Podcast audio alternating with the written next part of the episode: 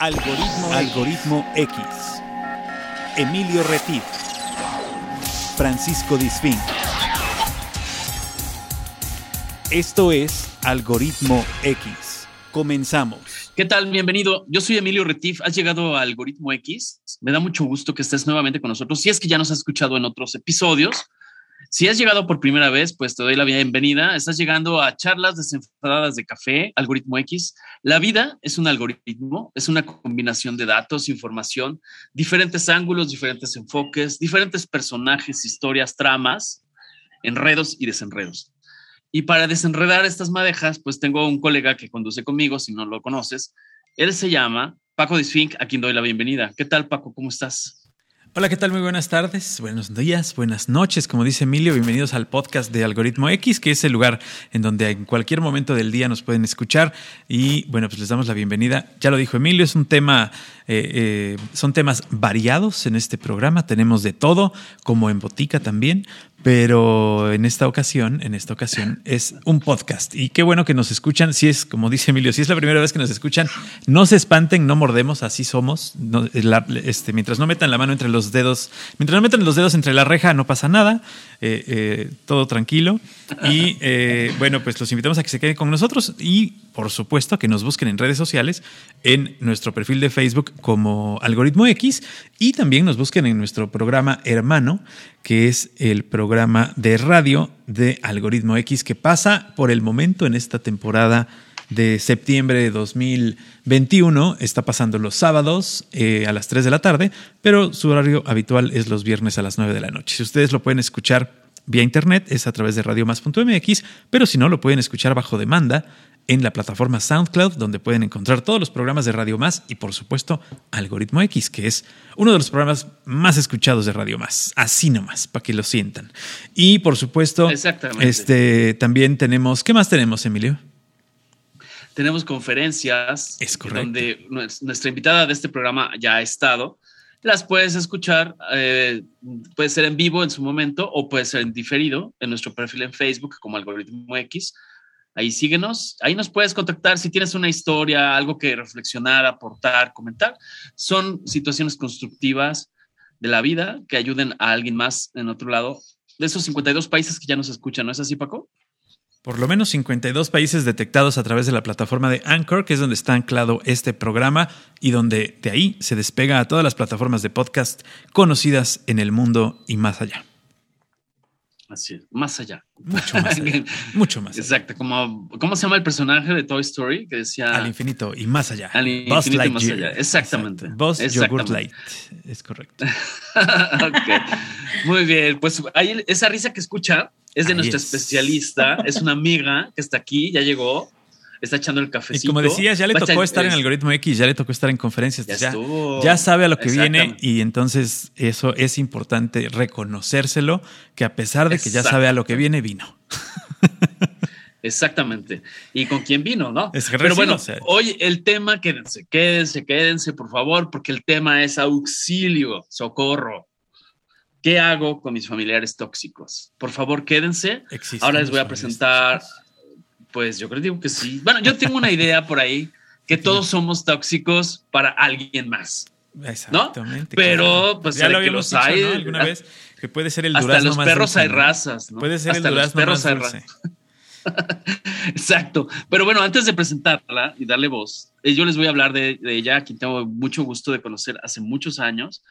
Eh, ella estudió licenciada en Ciencias de la Comunicación con especialidad en Tecnología Educativa en la Universidad Anáhuac. Tiene una maestría en Psicopedagogía en la misma universidad y eh, maestría en, perdón, licenciada en Educación Preescolar, Ceneval, certificación en Programación Neurolingüística, que es un tema súper interesante, por la Global NLP Training de Richard Bandler. Es coach de vida motivacional, inteligencia emocional en Global NLP Training y tiene un diplomado en habilidades de coaching educativo, entrenamiento en Master Coach, que es sobre reencuadre, y es consultora además, comunicadora en semiología de la vida cotidiana y miembro de la Asociación Internacional de Semiología de la Vida Cotidiana, ACE. Y pues en el ámbito laboral he estado en el Colegio Peterson de 1999 a 2010, maestra capacitadora en el programa de oportunidades, en la Comisión Federal de Electricidad, también ha capacitado gente en Mary Kay del 2010 al 2013. Del 2013 al 13 a la fecha es facilitadora y master coach de Educando by World Fund, que es, eh, pues es una fundación internacional y donde tiene o está cursando, ahorita nos va a explicar, maestría en acompañamiento educativo. Nada más ni nada menos. Ahí se los dejo de tarea. Y pues le doy la bienvenida a mi querida Tere Morales. ¿Cómo estás, Tere? Bienvenida a Algoritmo X. Gracias, muy contenta de estar con ustedes de nuevo y disculpen que solté la carcajada antes de tiempo. es lo que Qué mejor manera de entrar. bueno, pues muy contenta de estar de nuevo con ustedes y gracias por invitarme.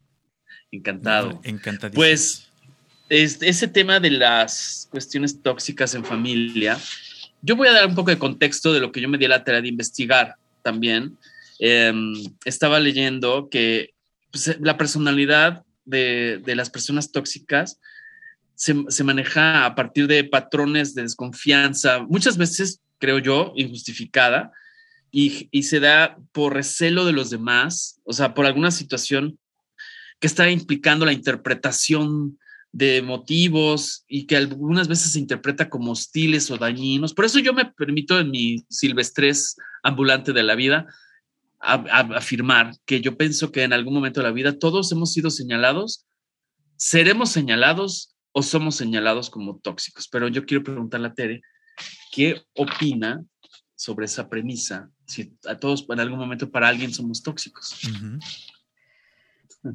Bueno, pues yo creo que sería, no, no te la puedo contestar así con una certeza absoluta, pero yo creo que estaría muy difícil no serlo. Fíjate que me llamó mucho la atención algo que, acabas de decir, eh, de, que a lo mejor no era justificado. Y fíjate que una frase que a mí me, de mis favoritas del modelo semiológico, que, que dice el doctor Alfonso Risoto, que todo mundo tiene poderosas razones para ser como es y para hacer lo que hace y van a ver todo lo que vamos a descubrir al ir recorriendo este tema de, las, de los familiares tóxicos y, ojo, partiendo de esta premisa, con señalar, porque justo como tú estás diciendo, seguramente alguien vivimos como tóxico en nuestra vida, pero qué tal que nosotros somos los tóxicos para alguien más. Eh? Así es que creo que va a ser muy interesante colocarnos de los dos lados pues obviamente para vivir con la mayor calidad de vida posible, ¿no? Exacto, igual y tenemos esa etiqueta o lo que llaman ahora hashtag ahí en la camiseta de la espalda. Y ni cuenta nos hemos dado, así como nos ponían cola de burro en el salón y, todo se, carcajeaba, igual y traemos ahí dos que tres etiquetas, ¿no? De se renta, auxilio, socorro, llévense este tóxico, ¿no, Paco? Sí, bueno, y, y lo más probable es que si lo eres y no te has puesto a pensar o no te has puesto a eh, autoanalizarte, a lo mejor ni te hayas dado cuenta, lo más probable. Tere, quisiera, quisiera que sacáramos una de las primeras cartas, así como si fuéramos jugando naipes, y nos vas explicando bajo el concepto de la semiología o lo que tú nos has hecho favor de preparar, y ya te iremos preguntando para ver si entendemos bien, si nos vamos extraordinario o si de plano tenemos que repetir este, carrera. No, ¿cómo crees? Ninguno. Este, oye, dicen mucho esa frase de que la vida es la mejor maestra porque este, siempre te va a dar chance de repetir el examen. Lo que no pasas, nos lo vuelve a presentar y nos lo vuelve a presentar, eh, ¿no? Fíjate que este, me gusta mucho lo que, lo que dijiste porque justamente eh, preparé para esta ocasión una combinación entre el modelo eh, semiológico que tiene eh, que van a ver por qué ahorita el curso Huella de Abandono, porque todo este tema de la toxicidad, pues ahorita voy a ir eh, brindando información que nos va a permitir ver qué parte de este tema de la huella de abandono. Y eh, lo, lo, complementé con un autor, un psicólogo español que se llama Iñaki, Iñaki Piñuel, que tiene un libro que se llama Familia Cero y habla de estas familias tóxicas y incluso habla de la psicopatía en, un aspecto muy interesante. Y, saqué una, una frase que me impactó y dije, esto lo tengo que compartir porque dice, se aceptan psicópatas, abusadores, manipuladores y narcisistas. Wow, es, como la como la niña del fierro viejo. Se recibe Se compran colchones, no sé qué, no sé cuánto. Sí, es fuerte darnos cuenta de, de, cuántas veces hemos permitido a este tipo de personas en nuestra vida, ¿no? y, y, que este. Ay, se me fue la idea. No, no te preocupes, o sea que que todo mundo tenemos algo de esto y todos tenemos, es un poquito decir, eh, te, interpreté, quien esté libre de toxicidad, que tire el, primer, este, no sé, es el, el, primer aerosolazo. la primera mordida, la primera mordida. No, exacto, y estos esquemas te digo que, que uno mismo invita a este, ya, me, ya recuperé, era que Iñaki Piñuel habla de que eh, estas, pensamos en los psicópatas como una gente espantosa, horrible, y pues resulta que hay muchos psicópatas entre nosotros, así incluso pueden ser encantadores, ¿no? Entonces yo creo que lo importante de hoy, la verdad es que yo sí lo pensé mucho cuando me preparaba para esta, este café, en el que yo creo que más que señalar y el dedo acusador, tanto para el otro como para nosotros mismos, sería eh, que nos quede algo de protagonismo, de proactividad al final de cuentas, ¿no? De qué puedo hacer o qué quiero hacer ahora que tengo toda esta información, ¿no? Entonces, eh, Iñaki Piñuel empieza eh, dando la introducción a este tema, citando nada más y nada menos que al Evangelio de San Juan y dice, vino a los suyos y los suyos no lo recibieron. Wow. ¿A qué se refiere esto? Esa es la primera carta. Que, espérate que saque el póker, ¿no? Fíjate que los seres humanos venimos al, al mundo de un entorno, pues, muy amigable, del el vientre materno, donde no tenemos que preocuparnos de nada, se nos da alimento, se nos da una temperatura agradable, digamos que las condiciones ideales, ¿no?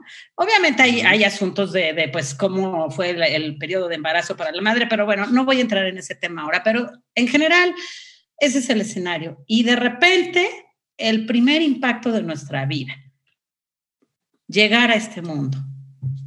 Primera huella de abandono que, se nos presenta en la vida, ¿no? y entonces, eh, Iñaki Piñuel habla de que este hecho de que un ser humano llegue a, la vida y los suyos no lo reciban, empieza a causar este tema de toxicidad. Porque, ¿qué pasa? El modelo semiológico habla de los siete, el sistema de valores, que, también se llama eh, las fuentes del amor incondicional. Y fíjense, se trata de lo siguiente, de que un ser humano debe recibir apoyo, afecto, comprensión, conocimiento, inspiración, placer y reconocimiento. Para el modelo semiológico, estos siete elementos son lo que nos sustentan y nos hacen pues poder fluir por la vida de una manera sana. Nada más que quién de nosotros recibimos todo eso en condiciones ideales. Suele pasar, suelen pasar dos cosas, o o carecemos de muchas de ellas de parte de nuestros progenitores o de quienes hayan sido nuestros cuidadores primarios, o nos las dan en exceso. Y entonces ambos aspectos, al final de cuentas, pues nos resultan dañinos, ¿no? Por entonces, supuesto. Eso es el otro principio que establece el modelo semiológico. Todos los seres humanos del mundo tenemos una huella de abandono. En algún momento de nuestra vida, vamos a imaginar que nacimos y todo hermoso y, nos recibieron de maravilla, pero en algún momento de nuestra vida, por lo que decías hace rato, Emilio, eh, los seres humanos vamos teniendo nuestras propias percepciones e interpretaciones de lo que vivimos y en algún momento nos sentimos abandonados. Y puede ser algo terrible, o también algo muy sencillo. No llegó mi papá a mi fiesta de cumpleaños. Exacto. O llegó tarde, llegó una hora tarde o media hora tarde al colegio a recogerme y ya sentí que me abandonaron, ¿no? O sea, no es literal que te dejen por ahí en un, en un lote baldío, ¿no? Paco, ¿qué onda? no nos abandones, Paco. Tan solo, el, tan solo el hecho de, de, que, de que te cambien de maestro, por ejemplo, cuando estás en la primaria o estás en el kinder, ese abandono que sientes del, del, tutor hacia el niño, pues también es importantísimo y a lo mejor no lo recuerdas o a lo mejor ni siquiera lo tienes presente, ¿no? Así es, Paco. Y además, perdón, nada más quiero para los que no están familiarizados, este Tere, con el término de semiología, nada más quisiera que matizáramos un poco, porque creo que, que anda por ahí en el tema de significados, ¿no? De ciertos significados que le damos a las cosas, a la vida. ¿Es, ¿De eso se trata?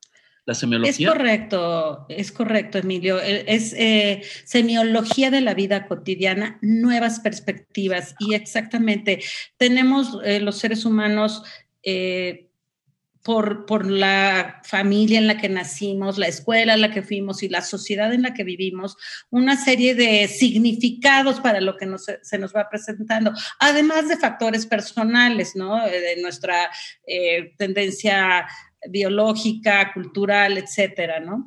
Entonces, por eso habla de nuevas perspectivas, es de salgamos a lo mejor de todas estas eh, cargas culturales y, poder resignificar nuestra vida. O sea, no vamos a cambiar el principio de realidad, pero sí podemos cambiar el significado que le damos a lo que nos toca vivir. Y eso, pues, lo, el propio Víctor Frankl lo dijo, ¿no? En su libro de El hombre en busca de sentido, con esta vivencia tan fuerte como es un campo de concentración y cómo puedes alguien puede vivirlo muy mal y alguien salir adelante frente al mismo escenario, ¿no? No sé si con eso ya aclaré. Sí, perfecto. Paco, no sé, Paco lo veo como más, bien, más bien, no me ves porque como tengo apagada mi cámara, por eso es que no me ves, pero no te preocupes, no te has quedado ciego ni has, pero ni te ha abandonado tampoco.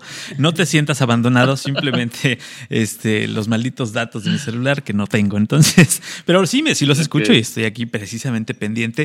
Eh, eh, Tere, a ver, ya, ya estamos en este ambiente en el que eh, podemos detectar ¿Podemos saber, hay alguna manera, algún filtro especial en el celular para saber quién es tóxico? ¿Tengo que hablarle a un investigador o cómo puedo saber si soy o si tengo a alguien tóxico? Qué interesante tu pregunta. Otra vez te diría, no, bueno, pues así que te diga, la respuesta es tal, pero yo te diría, Fíjate que el, modelo semiológico habla de el ser en armonía, que justamente todo este trabajo que haga uno, si es que decide hacerlo, es para que nos tenga el ser en armonía. Y yo creo que una manera muy fácil de saber, tal vez no tener la certeza de que sea tóxico, pero si algo no nos acomoda, si estamos incómodos o, no podemos estar en nuestro centro, yo creo que ahí hay una posibilidad de que estemos frente a alguien tóxico. Claro. Eh, entonces, ante esto, pues podemos empezar a hacer eh, observaciones, por decirlo de alguna manera, ¿no? ¿Y qué hay que, ¿por dónde hay que empezar? ¿Por dónde hay que empezar? ¿Hacia adentro o hacia afuera? Uy, enorme pregunta. Porque está Siempre. ¿no? pero eh, ahí vamos a llegar, fíjate. vamos a ir siempre va a ser adentro. Perfecto. Sí, déjame, déjame ir desarrollando. Regrésate a, donde, a, a donde íbamos, claro. O sea, aquí lo que hay que hacer es un poco revisión y aplicar esa famosísima técnica de observa, si hace como pato, camina como pato, grazna como pato, es que hay altas posibilidades de que sea pato, ¿no? y aplícalo a la toxicidad. Ahora, yo le quiero preguntar, Tere, porque esto evidentemente, estamos hablando de la significancia, el abandono, y eso puede ser cada loco con su tema y cada cabeza es un mundo. O sea, cada quien puede tener un significado, aún entre, entre hijos de una misma familia. Uno tiene la idea de que la mamá era tal y el papá era tal y tal. Cada quien interpreta su mundo. Ahora, súmale cuando una serie de, monitos cilindreros se cambian de mecate en mecate y la convivencia frecuente, ¿no? Entonces ya cada quien trae su significante personal y su, su mundo ahí rodante de ideas Ahora imagínate la interacción continua. Yo pienso, mi hipótesis también, y lo dejo a la mesa, es que la proximidad física, convivir en un espacio, y la frecuencia de convivencia hace un caldo de cultivo para que emerja muchas veces esa toxicidad. ¿Puede ser? Tere me ve como diciendo, este changuito se escapó de su mecate, pero a ver, Tere. No, es que siempre pones la, pones difícil. No, bueno, obviamente, semiología de la vida cotidiana, ¿no? Eh, la cotidianidad es algo eh, complejo, por decirlo de alguna manera. Eh, por eso a veces con los amigos pues no tenemos problema porque nos vemos, nos vemos de vez en cuando, nos, nos arreglamos, nos perfumamos, vamos a hacer algo agradable. Eso entre comillas pues está muy fácil, pero, pero ya la vivencia cotidiana es otra cosa, ¿no? Sin embargo, en el caso de la toxicidad, yo creo que puede haber eh, también por decirlo, a distancia e, e, el impacto de la toxicidad, ¿no? Entonces, hay que, fíjate que la invitación mucho tanto del modelo semiológico como de Iñaki Piñuel es a que nos cuidemos a nosotros mismos, ¿no? Entonces, porque ¿qué pasa? Esta huella de abandono nos produce dos cosas. Una es angustia existencial y la otra es desamparo que ese es el que más estoy abordando en esta ocasión, que es porque esto nos da una pérdida del sentido de pertenencia, ¿no? Y entonces cuando no sentimos que no pertenecemos, ¿qué vamos haciendo? Vamos difiriendo esta vivencia, por decir, de la infancia, la vamos repitiendo en la adultez y vamos eh, llevando nuestra vida con guiones tóxicos y por eso es que vamos... Eh, pues digamos que eligiendo no a las mejores parejas, no a los mejores amigos, no a los mejores, o aceptamos escenarios, por ejemplo, con un jefe, eh, pues que, por decirlo muy coloquialmente, pasa por encima de nosotros, ¿no? Y esto surge porque en esta etapa temprana hay una cosa muy importante que es el apego seguro. Entonces, si la madre o, o el cuidador primario no fue capaz, por la razón que sea, ¿eh? porque puede haber fallecido o puede haber no tenido una condición mental eh, necesaria o hubo una separación de los padres o X. Si este apego seguro no se da, entonces caemos en estos patrones en los cuales aceptamos eh, pues maltratos, no podemos poner límites. O normalizamos. Uy, ese es, qué bueno que hablas de eso. Fíjate Más allá de aceptarlo. No, bueno, eh, Paco, no es, lo dijiste perfectamente. Fíjate que Iñaki Piñuel habla porque él pues trabaja mucho este tema y dice que la mayoría de las personas que llegan, digamos, con un trauma de este tipo, este, no son capaces en un principio de reconocer que ese esquema existe en sus familias. ¿Por qué? Porque lo, por lo que tú dijiste, porque lo normalizan. Les parece que este desprecio, el, que vivas bajo el ojo crítico, o, e incluso habla de hipercrítico de, tu, de tus progenitores, se te vuelve algo, pues, normal. Tú piensas que así es, ¿no? Entonces, pues con ese vamos repitiendo ese esquema a lo largo de nuestra vida, ¿no? Claro. Eh, claro. Ok. Oye, perdón, adelante Paco, por favor, adelante. Y no solo, lo no solo lo repites, en ocasiones buscas inconscientemente rodearte de gente así en tus otras relaciones, o sea, en las relaciones que no son, digamos, obligatorias, en tu escuela, en tu noviazgo, en tu, ¿no? O sea, eh, normalizas tanto esta situación que si no te tratan igual que como te trataban en tu casa, pues dices, no, esto no es así, ¿no? Y entonces te empiezas a rodear también de familia, de, personajes escogidos, pero también tóxicos. Así es. Fíjate que eh, hay un dato muy interesante de cuando tus padres, por decirlo de alguna manera, son como un obstáculo para ti, en lugar, lejos de ser unos promotores de tu bienestar, eh, buscas pura gente o circunstancias obstáculo en tu vida, porque efectivamente piensas que esa es la única posibilidad para ti, ¿no? Entonces, este tema del, apego seguro, eh, al final de cuentas, sea como sea, eh, te da como los patrones básicos de tu personalidad. Entonces, si esto fue positivo, vas a ir con lo que en el modelo semiológico se llama, que me encanta, la confianza ontológica, y este y vas a poder ir atendiendo pues lo que se te presente en la vida. No que sea perfecto pero tienes herramientas pero de no ser así entonces es cuando eh, aceptamos estos patrones de familiares tóxicos que es el tema del programa no claro. Y, entonces Oye, Tere, perdón, quisiera desmenuzar como pollito, este, así en tostada ahorita que estamos en lo mexicano, Ontológico, ¿qué significa ontológico? Para los que no estamos familiarizados con el término, me gustaría, así como en breve, el ABC, ontológico es es como confiar en la vida, eh, en, palabras muy sencillas. Soltarse. es como, ¿qué es la vida para ti? ¿Es algo maravilloso o es algo espantoso? Y eso está muy influido por esto eh, inicio, por decirlo de alguna manera, de tu vida. Si tuviste este apego seguro, no te atendieron, no te, y estamos hablando de inicio en tus necesidades básicas. Eh, hay muchos estudios, por ejemplo, de los bebés que no son abrazados. Eh, leía yo el otro día de cómo en los orfanatorios los bebés dejan de llorar, porque como nadie les hace caso ante el llanto, no, es terrible, ¿no? Sí, de plano, pues después de un tiempo dejan de llorar. Pues sí, o sea, al principio había huella de abandono, pero pues ya como después, como que no, pues ya me voy a la contrahuella, ¿no? De que pues nadie me pela, ¿no? O sea, es como ese Así trasladarse de un eje al otro. Cuando era chiquito, cuando era chiquito me tiraba al piso para que me besara el diablo. Entonces, por ejemplo, ¿no? Es así. de tan abandonado que estaba. Entonces, fíjense, este tema del apego seguro nos da como un reservorio psicológico y mental para los momentos de crisis o de dificultad en la vida, ¿no? Entonces, imagínense, si no lo recibimos, pues claro que vamos, pues se buscan o se aceptan psicópatas, narcisistas y todo lo que les Se recibe cascajo, ¿no?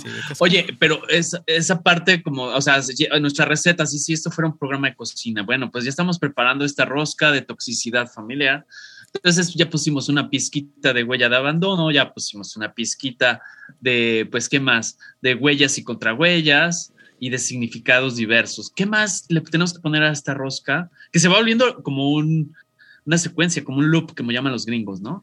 Como cíclico. Es correcto. Este, porque es eso por, eso, por eso son círculos viciosos. Por ejemplo, yo me di la tarea, ahorita antes de que nos digas, ¿de dónde viene tóxico? La palabra tóxico viene del griego, entre otros orígenes, es, del griego toxicón, fármacon, que significa veneno para las flechas. Y así me lo imaginé yo, y eso ya es una interpretación que yo le doy, pero es que me imaginé a esta persona con su, con su esta de flechas, ¿no? Y dependiendo si llego a mi oficina y tengo un jefe maldito, este, que nunca me pele, me da huella de abandono, ¿no? Entonces saco mi flecha esta de toxicidad para eso y, y, saco el antídoto. Así es, Tere, un poco llevándola a la historia cotidiana de situaciones chuscas, pero que tiene mucho de realidad. O sea, es un poquito que tiene, tenemos diferentes flechas de toxicidad.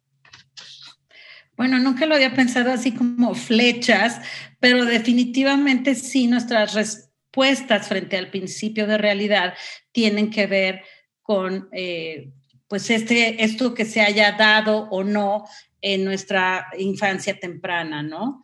Entonces, de hecho, con base en esto, se va formando nuestra autoestima, que es pues cómo nos vemos a nosotros mismos, y en el momento de la adolescencia nos empezamos a autoproyectar con base en ese autoconcepto que tenemos, ¿no?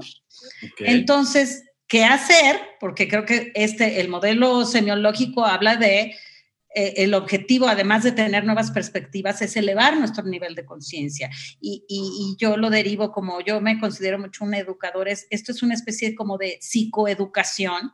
Y entonces, ¿cuál es la propuesta aquí? No nada más quedarnos en la, no, qué horror, qué horror, soy tóxico o, los demás son tóxicos para mí. Si una vez comprendido esto, eh, Iñaki Piñuel habla de el amor racional hacia uno mismo que consiste en, él dice, bueno, en la infancia temprana eh, necesitamos que nos provean de todas estas eh, fuentes de amor incondicional que les mencioné, de apoyo, apoyo y afecto comprensión, conocimiento, inspiración, placer y reconocimiento.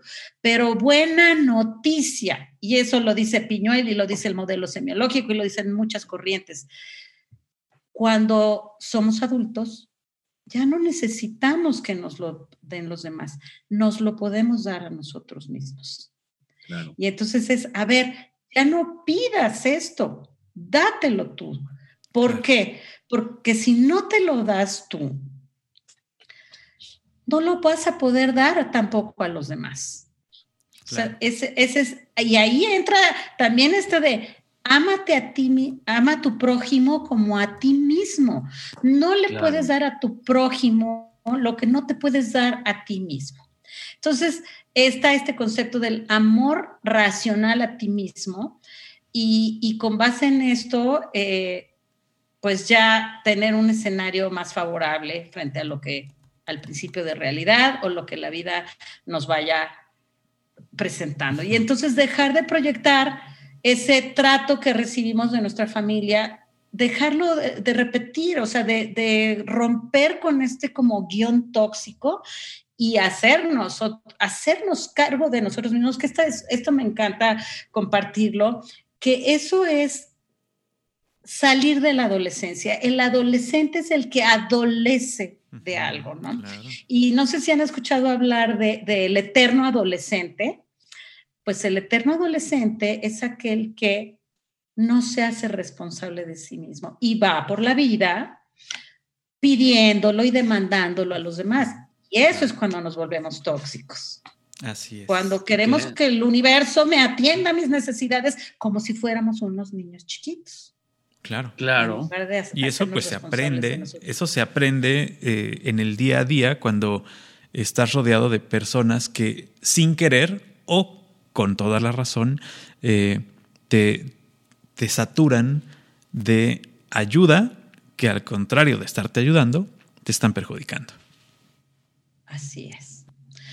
Entonces, la invitación es a dejarnos de ver con los ojos que nos vieron nuestros progenitores, si no fue algo positivo para nosotros. y, romper con esos, esa mirada crítica. Bueno, porque además muchas veces no solo tenemos la mirada crítica externa, por decirlo, de progenitores, amigos, jefes, etcétera, sino peor aún, nuestra propia mirada crítica. Somos a veces nuestros peores críticos, ¿no? Entonces, aunque nos hayan en otra etapa de nuestra vida abandonado materialmente, emocionalmente o, poniéndonos a vivir en un escenario eh, negligente o, en que nadie se preocupaba por nosotros, pues hoy por hoy como adultos eh, podemos tomar las riendas de nuestra vida y, cambiar todos estos esquemas hacia donde nosotros queramos, ¿no? Eh, y dejar de reproducir estos guiones tóxicos. Claro, hace rato tú mencionabas unos patrones, ¿no? Los patrones recordamos que son moldes. O sea, los patrones como antes, que hacían este, un traje, lo hacían con patrones, con un corte similar y ensamblaban exactamente igual y por eso se empezó la producción en serie, ¿no? Eh, o moldes, por eso hablamos de la rosca de que es cíclica y que es, siempre va a tener la misma forma. Entonces hay un autor, eh, estadounidense que se llama Donald Meltzer, que él habla de patrones de conductas familiares, eh, donde justamente cada cabeza es un mundo y por lo tanto cada, cada familia es un multiverso, ¿no? O sea, imagínate eso. Pero él habla de, de, una familia, no sé si en semiología tiene algo similar o hace sentido, Tere. Este, ah. es un comentario, pregunta, ¿no? Él habla de la familia, la familia aglutinada, que en México conocemos como la familia muégano, donde todos juntos ya, ¿no? Donde vamos todos para todos lados y a veces de ahí pueden brotar ciertas cuestiones o patrones de toxicidad por esa constante y frecuente ir para acá, para todo, para todos lados, ¿no? El, segundo tipo es la uniformada, que habla de una interacción rígida, o sea, demasiado, este, demasiado reglamentaria, ¿no? O sea, como si todo, como si todo fuera una secuencia de, de engranajes. Y habla de, una familia aislada, habla de la predominancia de la individualidad, o sea, estamos pero no estamos y no hay reglas y no hay respeto y no hay cada quien para los santos, tal vez estamos aquí por conveniencia pues económica, física o lo que sea. Y luego viene la ideal, que es la integrada, donde tal vez tiene un balance del conjunto, del colectivo, de la individualidad, del respeto, de las reglas, pero a la vez este, es autonomía. Entonces, a mí me gustó mucho esto porque yo pienso que de ahí se van soltando esas flechas, el veneno para las flechas que, nos define la palabra tóxico, pero me gustaría conocer el ángulo de, este, de la semiología en el sentido de la configuración de estos patrones de conducta que se dan tóxicos. No sé si me expliqué, Tere. Sí, fíjate que eh, en ese sentido eh, es estricto, eh, no hay un planteamiento, hay una definición muy linda de, familia, pero la verdad es que no la tengo ahorita, pero es, es la semiología plantea la familia como un entorno en el cual se va a favorecer eh, pues el desarrollo pleno del, individuo, ¿no? En donde hay armonía y, y, este, pues este ambiente del que estamos hablando que promueva y favorezca el, la, plenitud de ser de, cada individuo y de cada miembro de la familia y que estás ahí por voluntad propia.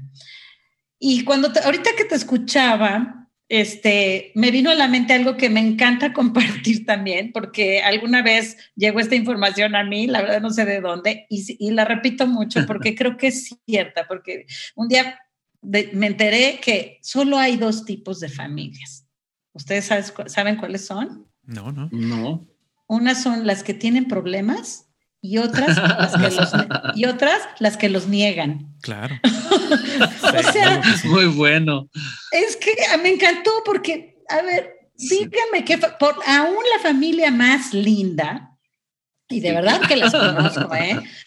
Es que las familias lindas no es que no tengan problemas, es que tienen muchas herramientas y mucha voluntad de salir adelante, ¿sí me explico? Y se ponen la pila y caramba, tenemos este escenario aquí y ahora qué hacemos, ¿no? Pero esa es la única diferencia, no es de que haya las familias que todos se aman y se adoran y nunca tienen problemas.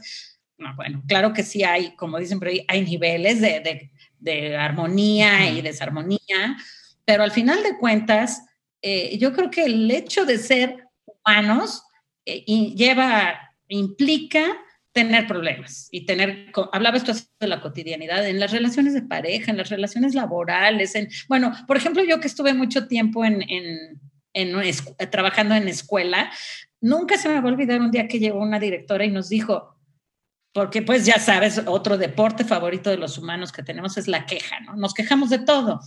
Entonces, pues ya se imaginarán en la escuela, pues, pues, ¿por qué no quejarnos de, de los alumnos que, porque qué barbaridad, no se aplican como se tendría que aplicar, y los papás, qué barbaridad. Y decía, bueno, es que una, un día una directora llega y nos dice, es que una escuela sin problemas sería como un hospital sin enfermos. Claro. o sea, es inherente al ser humano eh, pues, tener roces, conflictos y temas a atender.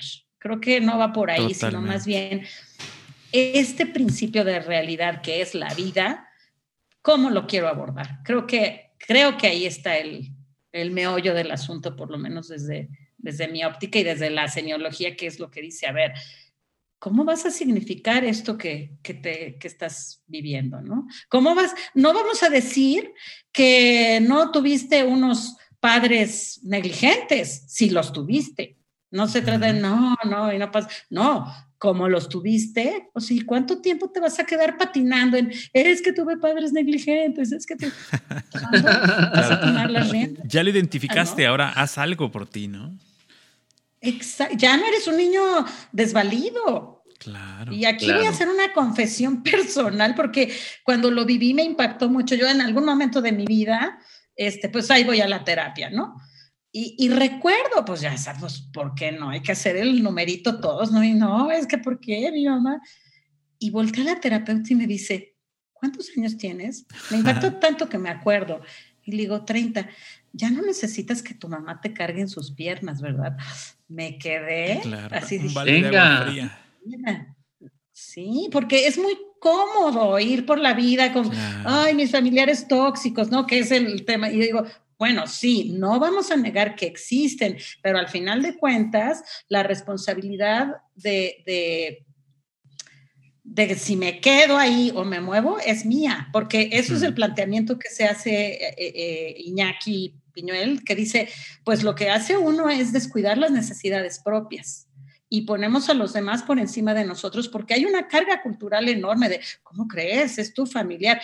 Y, y por favor que quede muy claro, no estoy promoviendo... Eh, pues no La sé, la desintegración. famili- exacto, la desintegración familiar, pero no hay justificación para aceptar en nuestra vida, sea quien sea, eh, una, una, alguien que sea tóxico para nosotros. Claro. y Porque resulta sí, sí, te adelante, escucho. no, adelante, adelante.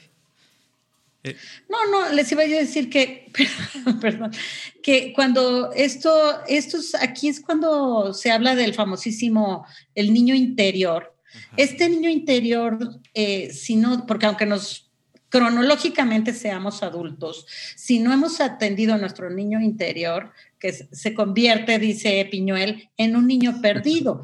Y si yo tengo un niño perdido, Claro. me vuelvo un adulto perdido. Sí, pues va a ser Claro. el reflejo, exacto, es correcto. Y lo vas a traer ahí colgado de la enagua, como dicen, ¿no? Todo el tiempo a tu niño interior. Ahí va a estar junto de ti dándote guerra. Eh, eh, esta, esta situación de echarle la culpa a alguien más, primero tienes que identificarte, identificar tus necesidades y luego reconocer las necesidades de los demás. Pero lo primero es reconocer las propias, ¿no?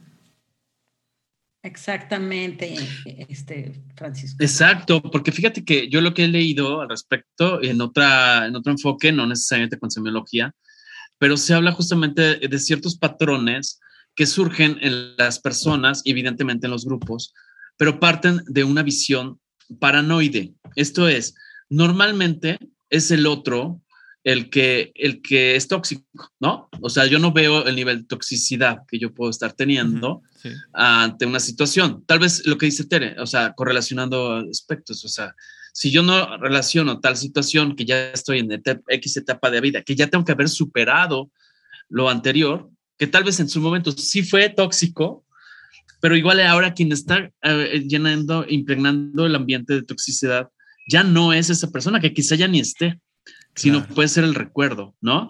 Y recordemos, este, no sé si Tere nos puede ayudar con otros, pero hay, muy, hay un- una variante, así como aerosoles, así como hay de aroma canela con manzanita y de pinol y de lavanda y no sé cuánto, pues hay de varias, ¿no? Toxicidades. Desde la queja constante, la victimización, la envidia, o sea, todas esas son co- eh, componentes tóxicos.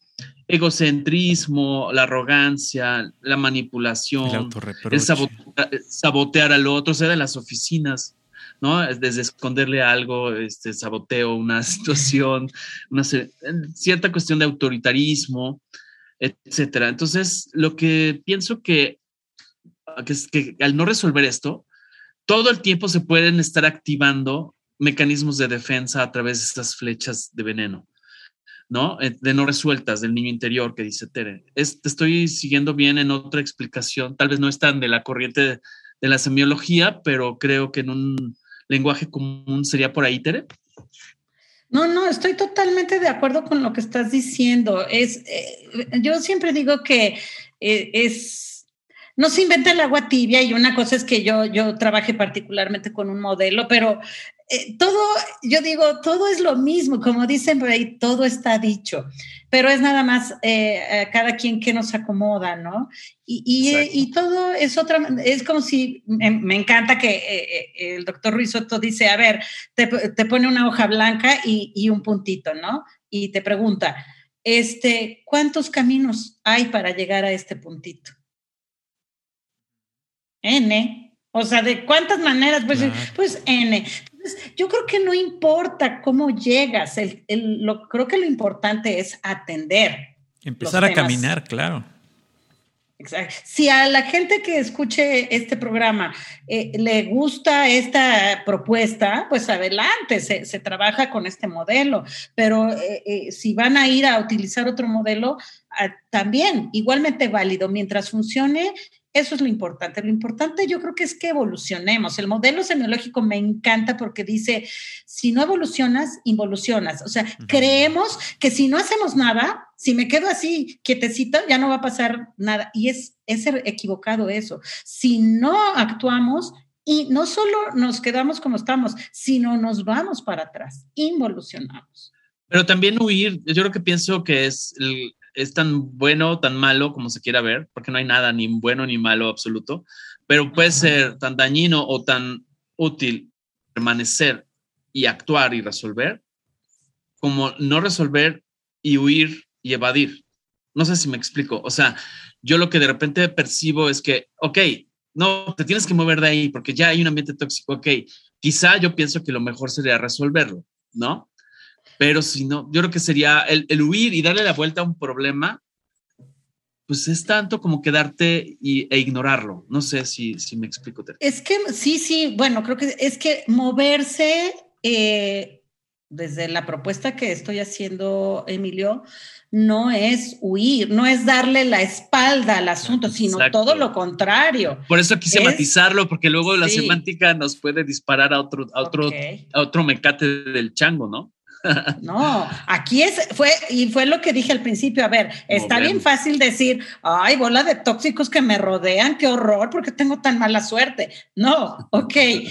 Fíjate que hace rato hablaba Paco del, del por ejemplo, del, del, acoso escolar, el bullying, y dice, estas, estas personas, estos, eh, los que se buscan, los psicópatas, los narcisistas, tienen, dice Piñuel, que tienen como un olfato para no es una casualidad y, a mucha gente no le voy a caer bien, pero dicen, estos niños que son eh, víctimas del acoso escolar, por ejemplo, ¿qué tanto, obviamente es inconsciente, están propiciando o permitiendo este, estas situaciones, ¿no? No se trata de victimizarlos tampoco.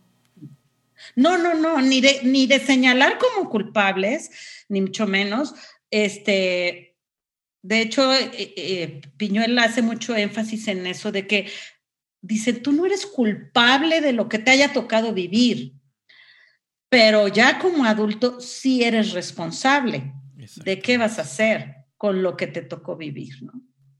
Claro. y entonces eh, pues eh, obviamente, Emilio, como decías, no se trata de darle la espalda, sino de dejar de, eh, se llama el término, es de reenactuar el trauma, o sea, lo, parece como si lo quisiéramos perpetuar, porque es lo único que conocemos. Fíjate que hace rato que me comentaba Paco, también me, en alguna ocasión tuve la oportunidad de, en Educando, nos dieron un diplomado con una fundación que me encanta, que está en Puebla, que se llama Juconi, que es junto con los niños que ellos recogen a niños en situación de calle, eh, que no tienen mm, a veces ni familia, ¿no? Ni dónde vivir, y los llevan, tienen una casa. Es un programa increíble, a mí me encanta.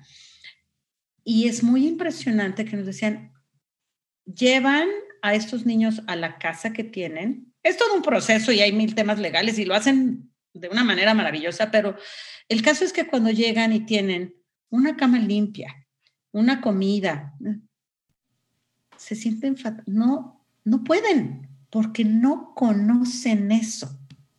Es algo ajeno a ellos. Entonces, ¿cómo que me tratas bien? ¿Cómo que me das una comida caliente? Y se vuelven violentos, porque algo quieres, algo, algo quieres, ¿no? Eh, es algo ajeno a ti. Entonces, es un poco lo que pasa aquí. Yo no puedo imaginar una relación armoniosa si no conozco una relación armoniosa. Y esto lo pongo en un ejemplo también muy, pues muy burdo, pero que también me encanta, que es un niño de la Sierra Tarahumara, pues no creo que esté añorando un iPad. Exacto. O sea, no, no, está en su contexto, pues es algo similar, ¿no? Sí, sí. Entonces, por eso... Eh, me preguntaban hace rato y ahorita me viene una respuesta. ¿Cómo me puedo dar cuenta? Bueno, si voy de derrota en derrota, si voy de, de relación abusiva en relación abusiva, pues pueden ser indicadores de, de toxicidad, de que... Claro, Si, pierdo la chamba cada mes... un agotamiento energético, ¿no? Si, cada mes me están corriendo del trabajo y, el que, y, yo siento que yo soy el que está renunciando, pero cada mes estoy renunciando a un trabajo, pues a lo mejor no estás renunciando, a lo mejor te están corriendo y estás teniendo ahí un problema personal, ¿no? Así es. Entonces la propuesta es que, que tratemos de encontrar, por decirlo de alguna manera, un destino alternativo esto no es fácil, ¿eh? esto requiere de disciplina, eh, de reprocesar el trauma, por decirlo de alguna manera, y de tener la humildad o las ganas, la voluntad de, pues, buscar una terapia o de hacer un trabajo interior. Eh, Paco, que hace rato me decías que si era de afuera hacia adentro, creo que ahora ya con lo que hemos ido platicando, o sea, tienes que voltear a ti. Y por eso el modelo semiológico empieza, pues son 12 cursos y empieza con el conocimiento de uno mismo. Hay, hoy por hoy, hay, desde mi óptica, muchas frases como muy trilladas, pero de verdad... Hay que conocerte a ti mismo. Y este modelo a mí me encanta porque te habla de, eh, primero, desde la parte genética, o sea, que cómo tenemos, por eso vemos diferentes temperamentos y que tenemos unos potenciales que los menciono, instintivo, motriz, sexual, emocional y racional, cómo están interconectados. Entonces, imagínate conocer todo eso y luego cómo todos esos potenciales los vamos proyectando en las cuatro esferas que nos sostienen, que son la salud en la base, el trabajo y la vocación en el eje vertical, porque pues sin, sin trabajo y sobre todo estar en nuestra vocación nos da mucha satisfacción en la vida y en el eje horizontal está la, vida familiar y la vida social. Entonces, todo esto tiene que estar, bueno, primero que nada lo tenemos que saber, conocer. Y exactamente, estos cuatro ejes a mí me encanta compararlos con las cuatro llantas de un coche o las cuatro patas de una mesa que no hay manera, pensamos que, a ver, no puedo ir, Nico, es que nada más traigo medio bajita una llanta, pues con eso. Hay que calzar la, mesa y hay que nivelar la llanta, ¿no? Exactamente. Entonces, eh, volviendo a la pregunta, Paco, aquí está, ahora sí te doy la respuesta, es por supuesto que es hacia la, eh, Alfonso Ruizotto habla de la mirada interior, tengo que voltear hacia mí, reconocer todo esto. Claro decidir eh, eh, trabajarlo para tener una nueva perspectiva, ¿no? Y Piñuel, ah, retomando con la parte de los familiares tóxicos, dice que no, hay que resguardarnos de todo aquello que, que nos cause daño, sea amistades, socios, parejas, y eso que va tan a contracultura, nuestros propios familiares, que pueden ser nuestros padres, nuestros hermanos, incluso nuestros hijos. Es fuerte esto porque culturalmente es como, ¿cómo? Y más en Latinoamérica, yo creo que es bien difícil, ¿no? Tenemos este, este superapego, los latinoamericanos, los mexicanos en general, eh, que hacen que sea bien complicado, primero, darse cuenta y segundo, eh, intentar, intentar afrontarlo y en un caso extremo intentar soltarse. creo que es bien complicado para nuestras culturas latinas, eh, pero bueno, se puede, se puede. Pues eh, yo creo que antes hablar de esto, por ejemplo, hubiera sido un escándalo mayúsculo. Hoy a lo mejor solo va a ser un escándalo, ¿no? Porque y, yo hago la analogía. De inocente, esta, analogía de, que decía Emilio de, dejar todo atrás o darse la vuelta o, o separarse, hacer esta, esta ruptura eh, yo, a mí me gusta, me gusta verlo con la analogía de que te vayas alejando de una avalancha. La avalancha va a terminar por alcanzarte y cada vez será más grande. Entonces, creo que es importante afrontarlo y empezar a construir tus, tus muros, tus diques, para detener esta, esta toxicidad que te rodea. Así es. Y, la invitación también es a dejar atrás esta incapacidad de poner límites y entender que somos nuestra prioridad, no, no por egoísmo, sino porque lo que les decía hace rato, porque no podemos darle al otro eh, lo que no tenemos lo que no sabemos darnos, claro, totalmente de acuerdo. Así es. Claro, yo quiero preguntarte, yo creo que parte del auxilio socorro, ¿qué hago con estos familiares tóxicos? Pues tiene que ver con ese apoyo, ese escucha, ese acompañamiento, el ver las cosas desde fuera como ese ejemplo que tú nos compartes, este de ah, cuando la terapeuta te dijo que si a los 30 años er, er, te caen muchos 20, como decimos en México, ¿no? Pero mi pregunta va enfocada a si el, nivel de toxicidad de, cada persona se activa eh, la medida en que no dedicamos tiempo al conocimiento personal. O sea, yo pienso que se puede activar la toxicidad si no me conozco a mí mismo.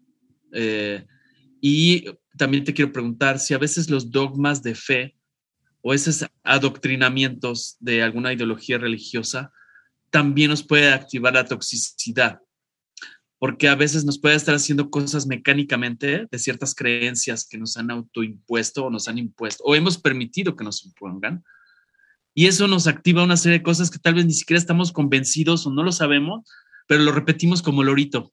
No, no sé si esas dos cosas pueden detonar a una persona tóxica, que tan tóxica, tan tóxica, que bien podría llamarse Chernobyl, ¿no? La cara de Tere. Ay, no, es que haces unas preguntas que qué bárbaro. además las sueltas así como si estuvieras diciendo cualquier cosa, ¿no? Pero bueno. este, a ver, parte uno de tu pregunta. Yo sí creo que el mundo actual, bueno, yo creo que siempre, pero particularmente hoy, en general los humanos en el mundo vivimos muy desconectados de nosotros mismos. Y por supuesto que obvio eso nos impide el conocimiento de nosotros, de uno mismo, y por ende tampoco, pues, pues, ¿cómo vamos a tener una mirada interior? Claro. Entonces, claro que eso nos lleva en el modelo semiológico a vivir en, en el yo. El, el, modelo habla del yo y del imaginario, que sería el, el ser y el ego, ¿no? Okay. Y entonces dice, el, el yo tiene opción, el imaginario tiene reacción. Okay. Y la mayoría de los humanos vamos por la vida en mecanicidad, reaccionando, estímulo, reacción, estímulo, reacción, porque no tenemos esa mirada interior, porque no nos conocemos a nosotros mismos. Uh -huh. Entonces, independientemente de señalar o no, por ejemplo, a la religión en particular que lo tocaste, eh, yo creo que es más bien, porque, porque la, desde mi óptica, Emilio, la religión, hay gente que le viene maravillosamente. De hecho, eh, creo que hay gente que puede seguir adelante gracias a su fe religiosa. Y por el otro lado, hay gente que le hace mucho daño su religión por lo que tú dijiste, porque resulta que nunca lo he revisado, lo he cuestionado, he visto si de verdad yo creo en esto o es algo que me dieron mi cultura, mi escuela o quien haya sido, ¿no? Y eso es lo importante, creo yo, Emilio. Si volvemos otra vez a estas, eh, a los, al sistema de valores o el amor incondicional, uno de ellos es el conocimiento, eh, aparte de apoyo, afecto, etcétera. Entonces, yo soy responsable. Ya a mí me pueden haber dicho lo que quieran cuando yo era una niña, y además lo, he leído y que me parece impactante, que es un periodo en el que es como si estuviéramos hipnotizados, porque no tenemos las herramientas para otra cosa y entonces pues simplemente absorbemos. Pero ya a partir de la adolescencia, pues se supone que ya nosotros podríamos hacernos cargo de todo aquello que, pues que nos tocó vivir como uh -huh. religión o como tú quieras. No sé si ya me perdí un poco, si quieres este, recuadrarme o, o si... si no, no, no, yo pienso, sí, soy bien enfocado. Lo que pasa es que eso, cuando eh, información, tanta información que vamos cargando o guardando en los cajoncitos y repitiendo mecánicamente, a veces yo siento que, que dispara o nos, nos dispara toxicidad no, desde nosotros. Nos, más bien yo creo que nos separa. No, yo creo que Exacto. lo que quieres es que nos separa de la realidad. Me distancia. Claro. Exacto, me distancia, nos distancia de la realidad sí. y pierdo foco, perdemos foco. Exactamente. Y entonces cuando no sé explicar algo, a ver, explícame por qué estás en contra de que la papá, pa, pa, ah, pues no sé porque me lo dijo mi padrecito. Bueno, pues como no te queda claro, entonces traes ahí una incógnita, que claro, es lo que auxilio, sí. socorro, o sea, ayúdenme porque pues no sé qué hacer con esto. Claro. Y entonces tal vez tenga la tía tóxica, que es la tía mochísima, que todo lo evalúa según el evangelio de San no sé qué. Y dices, bueno, pero dime tu punto de vista, no me digas lo que diría San no sé Pero creo que, cuántos, creo que es, igual, es igual de tóxico, Emilio, sería igual de tóxico alguien que reniega totalmente de una religión. Claro. O sea, es totalmente claro, no, es lo mismo. O sea, es, es eso, estar en los extremos. Yo creo que estar en los extremos es, es el problema. Exactamente es el punto. En, en el, en el, el, extremo y además pienso. sin pensarlo, ¿no? Y lo que decía Tere hace un rato, o sea, es muy, es muy, muy sencillo que ustedes se den cuenta si estamos teniendo alguna negligencia contra nosotros mismos, porque, eh, por ejemplo, te empieza a doler un diente. No estás a gusto. Te empieza, no, y te empieza a doler un diente y dices, ay, luego voy, luego veo, luego lo hago, ¿no? Si desde ahí te estás dando a, a ti mismo, no te estás dando el lugar prioritario para darte la atención necesaria, pues no se la vas a poder dar a nadie más así como debe, tener, como debe necesitarla. Entonces, hay que ponerlo y como decía también Tere hace un rato, no se trata de ser egoísta ni de ser ególatra, sino simplemente poner eh, claro los objetivos y, y, otra vez identificar nuestras necesidades. Ahora, fíjate, perdón, Tere, usando tu mismo ejemplo, Paco, ¿qué es lo que pasa en los, lo que yo leo a veces, en los memes o cuando escucho a la gente hablar o algo así? De repente es, voy al dentista y qué pasa, el dentista te puede decir en su papel, oh, pues es que usted debió venir antes, pero vamos a ver qué podemos hacer. Yo le sugiero que para la próxima, este, trate de ser mejor aseo en su edad y vamos a enseñarle a cepillado. Ay, qué tóxico, qué tóxico es este doctor, es muy ¿no? Pesado, me viene a decir. Me, trató muy mal. Pasa. sí, claro. Sí, exacto. no me gustó. yo no venía a eso, yo venía a que me solucionara. Así, así, sí, es, demasiado tóxico. No, no, ese doctor no me gustó porque me dijo que estoy gordo. Güey, pues estás gordo, o sea, ¿qué quieres que te diga? Aplícaselo a la suegra, aplícaselo a la abuelita, a, la tía, que igual te están diciendo algo de corazón. Y entonces ya la pobre tiene que colgar con el rosario de, de, las piedritas de la toxicidad que igual y ni tiene. O sea, ese es mi punto, ¿no? Eso es. no sé, Tere, te escuchamos, te escuchamos. Es que fíjense que creo que están diciendo algo muy interesante, porque muchas veces nuestra reacción, nuestras reacciones, eh, son porque nos confrontan. Entonces, está más fácil decir que qué tóxico el doctor a asumir que yo no atendí este tema a tiempo. Y entonces el, el, modelo semiológico lo habla de, es que muchos de nuestros problemas en la vida son porque vivimos las cosas en mí y no en sí. O sea, el doctor simplemente está diciendo lo que, pero lo vivimos como una afrenta personal. Claro. Y no solo lo que te dicen a ti, a veces lo que le dicen a cualquiera. Lo aceptas, o sea, lo tomas como, una, como un insulto hacia ti. Es como aquellos que se meten a Twitter a responderle a todo el mundo, ¿no? Exacto. A todo mundo. en redes sociales se pelean hasta con el que no conocen. Así es. Fíjense que, eh, no, yo estoy encantada con todo lo que están diciendo porque eh, esto, digamos, esto que estamos tratando de proponer, es decir, que la gente seamos capaces de asumir nuestra responsabilidad y no huir, como decías, Emilio, sino, bueno, ¿qué voy a hacer? Me voy a ir a terapia, voy a leer un libro, me voy a dejar de hablar con tal persona porque no me hace bien.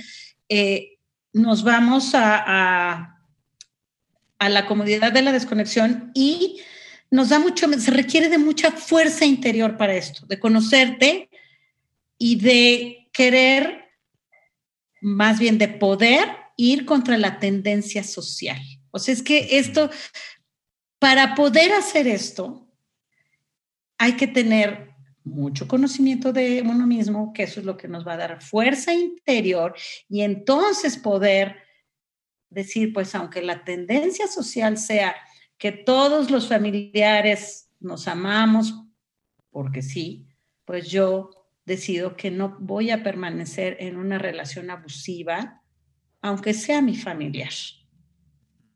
Por lo menos hasta que estas, este escenario o esta circunstancia cambie. cambie Y no se trata de que te favorezcas, sino de que cambie para bien.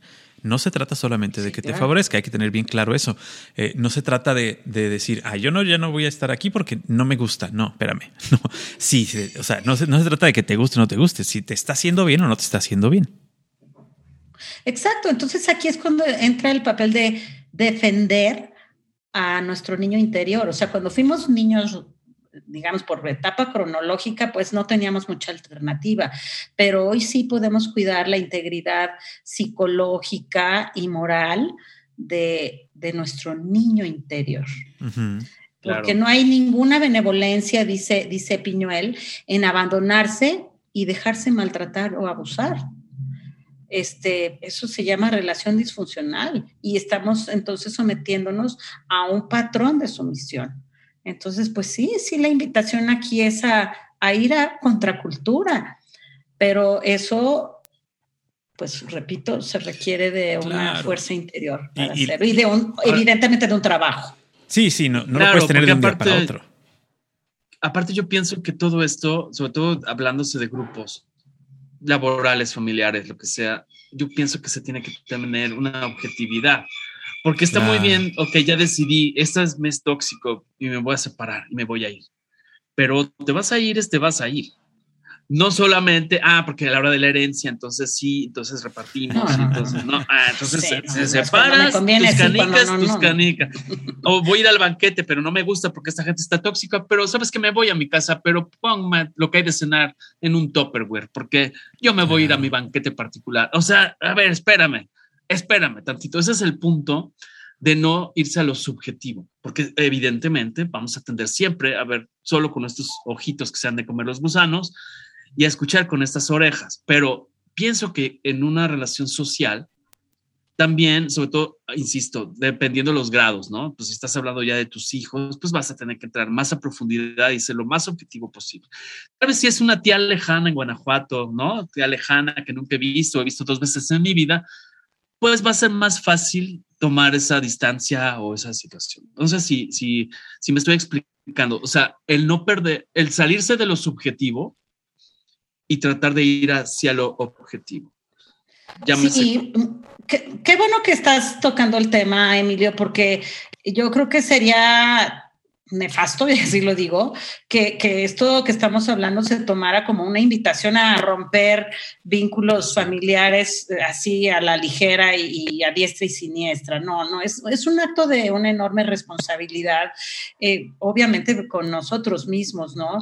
Y de, y de Miren, voy a citar ahorita una frase que, que eh, encontré de Piñel que me encantó porque dice, no hay salvación para aquellos que no se salvan a sí mismos. O sea, que de verdad, de verdad me necesito salvar. O sea, de verdad esto es algo que, me está dañando o nada más es una interpretación o un caprichito que tengo o, o, o estoy echándole la bolita de mi responsabilidad a otra persona. Hay que tener una gran madurez y, una gran, incluso yo aquí sí recomendaría de, de antes de tomar una decisión de ese tamaño, sí de ir con un profesional o de, o de verificar, ¿no? no son decisiones que se toman a la ligera, ¿no? Y, la invitación es a ser protagonistas, pero desde, pues desde esta responsabilidad, ¿no? de de tomar, eh, de, relacionarnos con personas que nos respetan, que nos consideran, que nos aman, que nos contienen, que nos dan un buen trato. Y no necesariamente tenemos que, nunca más te vuelvo a ver, simplemente puedes decir, pues que, oye, que va a haber ay, fíjate que qué pena, o sea, no, tiene, no tenemos que ser tan drásticos a veces para, pues para cuidarnos y para, para atender lo que queramos atender. Exacto, eso era mi, mi caso extremo, ¿no? Ese es mi enfoque, justamente el especialista que ha trabajado, que, que no tiene compromisos contigo, porque sí, claro, a la amiga le vas a decir siempre o al amigo, no, no, hombre, esos, esos jeans te quedan, pero justitos, era, estos jeans eran para ti, ¿no? Igual, no, lo que hiciste estuvo maravilloso, aunque, aunque dices, a todas luces no es cierto, o sea, siempre te vas a ir a refugiar o con la amiga más cercana o con la, en la que te va a decir, sí, sí, sí, cuidado con eso, ¿eh? Sí, sí, sí, la tóxica es la maestra. Sí, sí, sí. Y dices, a ver, a ver, hay que analizar los dos ángulos. Y ya tendrás la mejor decisión con todos los elementos desde la objetividad, desde la distancia y apoyado y acompañado por alguien que te está confrontando. A veces te confronta, nos gusta no. Y que seguramente cuando el terapeuta te diga las cosas pues o te haga ver las cosas. Que no te guste. Seguramente que sea tan tóxico como el dentista, ¿no? es decir, es que este terapeuta es un tóxico porque me vino a decir que yo tengo la culpa, o que, bueno, no, me lo, no te lo dicen así, ¿no? Pero tal vez te llevó a la conclusión, pero no te, no te satisfizo, ¿no? Esa es una posibilidad. ¿Has pensado, Tere? No, no, no. El terapeuta puede ser el tóxico de la película. Eso sucede todos los días, porque es lo que les decía hace rato, porque es alguien que te está confrontando. Entonces es más fácil decir que el terapeuta es un desquiciado a asumir mi responsabilidad. Perdón por los términos, ¿no? De hecho, aquí, eh, este amor racional a uno mismo que, plantea Piñuel, parte de la autorreparentalización, o sea, ok, mis, mis, papás o mis figuras de cuidado no, no me dieron lo que yo consideraba, ahora yo lo puedo hacer y superar el trauma antes de irle a dar espadazos a todos los que nos rodean, ¿no? Este, es nada más tenerte un amor sano incondicional a ti mismo, proyectarlo hacia adentro, que aquí estaría esta mirada amorosa y, e insisto, y, sigue la respuesta para Paco, que, y entonces trabajar con nuestra autoestima, pero les decía, lejos de estas frases ya como muy repetidas y todo, sino de veras con esta explicación de yo adulto, mi yo adulto, se hace cargo de mi niño interior, y lo contengo y le doy ese amor incondicional y lo cuido, porque el amor de tu vida eres tú mismo. O sea, lejos de, temas de Primero tú, primero tú. Este, porque, fíjense, me encanta la palabra que usa Piñuel, porque si tú haces esto, vas a tener una energía psicológica poderosa y transformadora que va a rebosar y va a, trascender derramándose sobre los cercanos a ti. O sea, lejos de ser un egoísmo, es exactamente todo lo contrario, porque si tú logras esto para ti mismo, ¿qué va a pasar? Que te alcanza. Entonces sí tienes. Y me encanta cómo lo pone, porque dice, vas a pasar de un mendigo emocional a un millonario que tiene para dar y dar y dar sin esperar a que, porque, además cuando andamos, andamos de mendigos emocionales, estamos como muy exigentitos, ¿no? O sea, como tú me lo tienes que dar y me la debes, ¿no? Este, a mí me encanta este, o sea, qué padre pensar en que todo eso que me, que me voy a dar a mí y que más que dar para que salgamos de estos conceptos de lo que se le ¿no? que es que voy a trabajar en mí, va a redundar en una energía o en una excedente, por decirlo de alguna manera, que voy a poder dar a los demás. Y entonces sí, les puedo, le puedo dar a mi pareja y le puedo dar a mis hijos y le puedo dar a mis padres, porque, porque yo rebozo. Cuando ya tengo para mí, ya tengo para los demás, ¿no? O sea, ya me empieza a sobrar y, y ya lo puedes repartir. Y si no lo puedes repartir, pues ahora sí que no hay manera de que tengas para ti tampoco. Fíjate, eh, Paco, perdón, pero es que tu pregunta, eh, aquí está, fíjate lo que tengo la nota, dice, lo que buscas afuera está adentro. La necesidad de lo externo deriva del trauma. O sea, ¿por qué estamos en esa desconexión? Porque es el, y preferimos no verlo, porque es tan doloroso o es tan, requiere de tanto, pues no es tanto porque tampoco lo quiero pintar tan patético, pero sí requiere de una voluntad de un trabajo abordar todo esto y decir ¿no? principalmente es eso, la voluntad así es. Pero fíjense esto nos va a llevar a un lugar de libertad en lugar de quedarnos en un lugar de necesidad en lugar de quedarnos en los condicionamientos en lugar de quedarnos en la dependencia. Nos mueve hacia la libertad. Eh, y, esta posibilidad de, darnos una mirada amorosa, este, pues nos, nos va a enriquecer mucho porque eh, al final de cuentas, lo único que tenemos es a nosotros mismos. Y, tendríamos que abrazar a ese ser humano que somos nosotros, porque, porque entonces sí vamos a poder conectarnos con los demás en relaciones, Emilio, sanas y no tóxicas. Armónicas, claro, por supuesto. algunas redes sociales, antes de ya tenemos que ir preparando al cierre, pero o alguna carta que se nos quiera, nos esté quedando en tu, en tu mapa conceptual, que a veces te desviamos Paco y yo de, la ruta, pero con el afán de, dar caminos. Solo a veces. Pero danos tus redes antes de que se me olvide y si quieres eh, plantear algún otro punto que no, no te hubiéramos preguntado.